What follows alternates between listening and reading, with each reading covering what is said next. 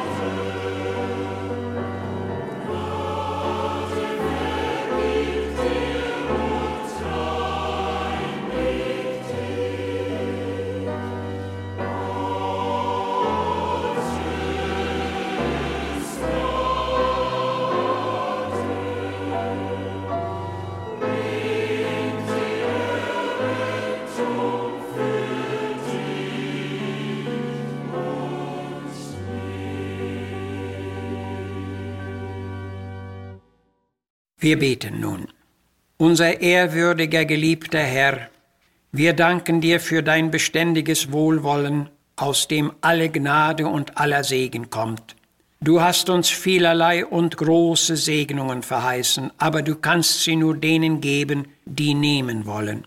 Sehr viele Menschen sind deinem Segen sehr entfremdet. Sie leben unter viel Last und Mühe und wissen nicht, was sie entbehren. So möchten wir heute auf deine Segensfülle hinweisen und dich bitten, dass du dein Wort an alle unsere wertgeschätzten Hörerinnen und Hörer spürbar segnen möchtest. Amen. Rede zu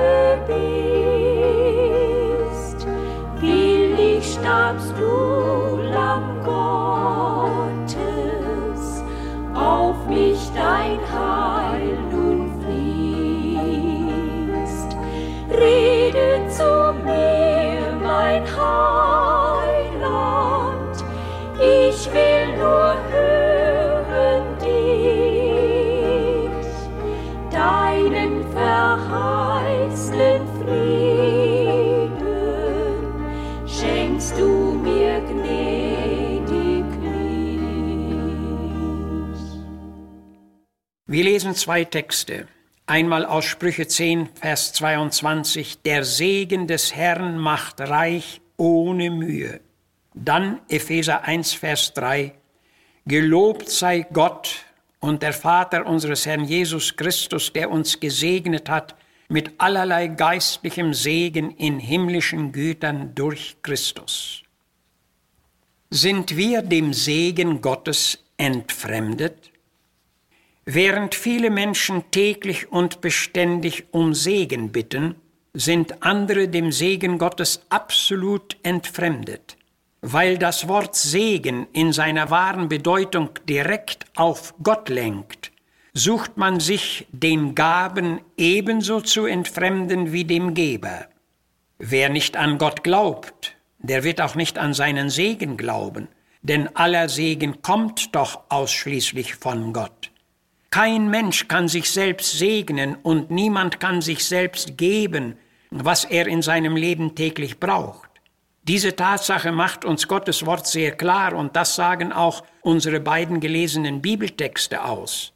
Aber was brauchen wir denn wirklich von Gott und was ist Segen? Blicken wir hier mal in die Natur, so müssen wir sagen, Sonnenschein, Wind, Regen, Wachstum, Frucht, Gedeihen, Ernte, das alles ist Segen von Gott. Die Bibel sagt zum Beispiel, es ist ja doch kein Gott, der Regen geben könnte. Jeremia 14, 22. Ist das denn zu widerlegen? Und können wir uns vorstellen, wie es auf diesem Planeten, den wir Erde nennen, aussehe, wenn der große Schöpfer uns das alles, was wir bereits aufgeführt haben, entziehen würde? Und wie wollten wir ohne solchen Segen leben? Die Bibel stellt uns Bilder ohne solchen Segen zwar vor, zu Elias Zeiten gab es in Israel zum Beispiel eine Trockenheit, die drei Jahre und sechs Monate andauerte. Der König Ahab und sein Volk waren unter dieser Notlage fast zugrunde gegangen. 1. Könige 17. Und Salomo schreibt, ich ging am Acker eines Faulen vorüber und am Weinberg eines Unverständigen, und siehe, er war ganz mit Disteln überwachsen und mit Unkraut bedeckt, und seine Steinmauern waren zerfallen. Und als ich das sah, nahm ich es zu Herzen und lernte daran. Auch wir können daraus lernen, nämlich, dass Gottes Segen oft mit Bedingungen verbunden ist, die auf unserer Seite liegen. Er segnet, aber er segnet keine Faulheit und auch keine Torheit. Unser erster Text sagt zwar, der Segen des Herrn macht reich ohne Mühe, aber Paulus hat auch geschrieben, wer nicht arbeitet, der soll auch nicht essen. Bezogen auf uns selbst müssen wir erkennen, dass wir in einer dreifachen Weise gesegnet sind. Wir alle wissen um den rein natürlichen oder leiblichen Segen. Er zeigt sich in der täglichen Nahrung, Kleidung, Gesundheit, Kraft, Arbeit, im nötigen Einkommen und Auskommen. Ist das nicht Segen aus Gottes Gutsein und Wohlwollen? Zum anderen sind wir auch geistig gesegnet. Wir sind nämlich fähig zu denken, zu begreifen und uns ein gewisses Wissen anzueignen. Wir können bewerten, voraussehen, erkennen, verstehen, unterscheiden, einschätzen und anderes mehr. Von dem Apostel Jakobus kommt der Hinweis, wem Weisheit mangelt, der bitte Gott, und damit zeigt er, woher dieser geistige Segen kommt. Denken wir doch hier einmal an Menschen, die geistig behindert sind und an die, die unter der üblen Alzheimer-Krankheit leiden. Will dieses Leid uns nicht an den Segen der geistigen Gesundheit erinnern? Die dritte Segensfülle liegt in dem geistlichen Segen in himmlischen Gütern, wovon Paulus im zweiten Text spricht. Dieser Segen ist als der Hauptsegen zu bewerten, weil er mit der Ewigkeit verbunden ist. Und gerade von diesem Segen ist die Menschheit leider so tief entfremdet. Diese Entfremdung beschreibt Paulus mit großem Bedauern im Römerbrief Kapitel 1 von Vers 18. Andererseits zeigt Gottes Wort Beispiele unter Menschen auf, die ein tiefes Verlangen nach diesem Segen hatten. David schreibt zum Beispiel in Psalm 42, wie ein Hirsch nach frischem Wasser schreit, so schreit meine Seele Gott zu dir. Meine Seele dürstet nach Gott, nach dem lebendigen Gott. Asaf konnte von sich sagen, wenn ich nur dich habe, so frage ich nach nichts anderem, weder im Himmel noch auf Erden. Und würden mir gleich Leib und Seele verschmachten, so bist du doch Gott, meines Herzens Trost und mein Teil. Darum ist es meine Freude, dass ich mich zu Gott halte und meine Zuversicht auf den Herrn setze. Psalm 73. In der Apostelgeschichte Kapitel 8 wird uns ein hoher Mann, nämlich der Schatzmeister von Äthiopien, vorgestellt.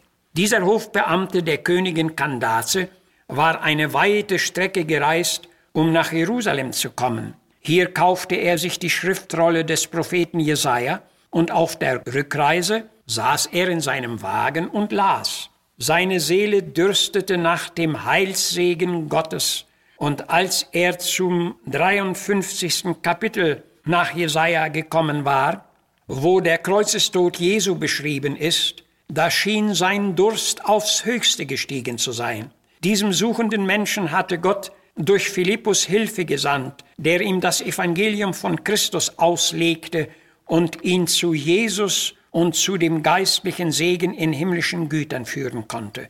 Er hatte diesen Heilssegen im Glauben angenommen und aufgenommen und konnte alsdann seine Straße fröhlich weiterziehen. In Apostelgeschichte Kapitel 10 wird von dem Hauptmann Cornelius in Caesarea berichtet. Von ihm ist gesagt, dass er gottesfürchtig und wohltätig war und immer zu Gott betete. Auch er hatte ein großes Verlangen nach der geistlichen Segensfülle. Der Herr sah seinen Durst und lenkte ihn auf Petrus, der sich zu der Zeit in jener Umgegend aufhielt. Und er ließ ihn holen. Und als Petrus gekommen war, sprach er, ich habe gefastet und gebetet, und du hast wohlgetan, dass du gekommen bist. Und nun sind wir alle gegenwärtig vor Gott, zu hören alles, was dir von Gott befohlen ist. Wir erkennen hier, dass schon das innere Dürsten und Verlangen nach geistlicher Erleuchtung und Erkenntnis ein besonderer Segen ist. Der geistliche Segen in himmlischen Gütern besteht in der Selbsterkenntnis, in der Sündenerkenntnis, in der Gotteserkenntnis, in der klaren Heilserkenntnis, in der Vergebung, in der Annahme bei Gott, im Frieden mit Gott und in der Freude und Gewissheit des Heils durch Jesus Christus. Paulus bekundet, was kein Auge gesehen hat und kein Ohr gehört hat und in keines Menschen Herz gekommen ist, das hat Gott bereitet denen, die ihn lieben. So hoch ist dieser Segen eingestuft und mit diesem Segen will Gott uns heute begegnen. Bist du, liebe Seele, diesem Segen noch immer entfremdet? Willst du dich ihm auch zukünftig ablehnend entziehen? Wisse, man kann ohne die persönliche Erfahrung dieses Segens nicht selig werden. Darum spricht der Herr, ich will dich segnen und du sollst ein Segen sein. Und das gilt auch dir. Amen. In Gerechtigkeit, Freude und Frieden, in dem Geiste und heiligem Sinn, sind mir Schätze in Fülle beschieden, seit ein Bürger des Reiches ich bin, voller Friede und Ruhe herrscht dies Reich jetzt in mir. Und macht herrlicher stets mir das Herz. Denn ich wandle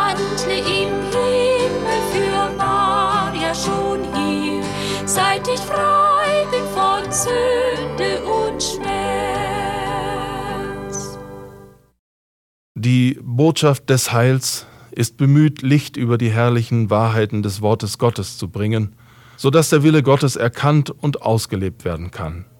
Möchte auch das gehörte Wort seinen Zweck erfüllt haben. Ihre Zuschriften nehmen wir gerne entgegen.